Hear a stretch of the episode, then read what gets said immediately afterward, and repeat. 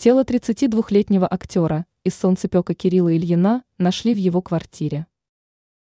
Внезапно скончался 32-летний актер Кирилл Ильин, снявшийся в фильме о Донбассе «Солнцепек». Тело артиста нашли в его квартире. Российские СМИ пишут, что он умер еще 24 августа, но об этом стало известно совсем недавно. В частности, о преждевременной кончине молодого актера информирует издание лента.ру со ссылкой на кинотеатр. Что стало причиной смерти Кирилла Ильина, пока остается неизвестным, сведений об этом к данному моменту нет.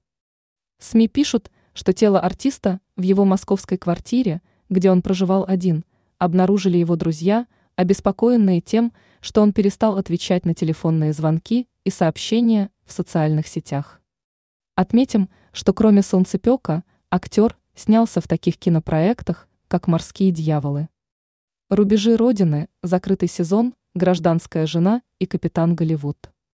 Помимо этого, в настоящее время находится в производстве кинолента «Остров Юрьева» с участием Ильина. Здесь он играет роль лейтенанта полиции.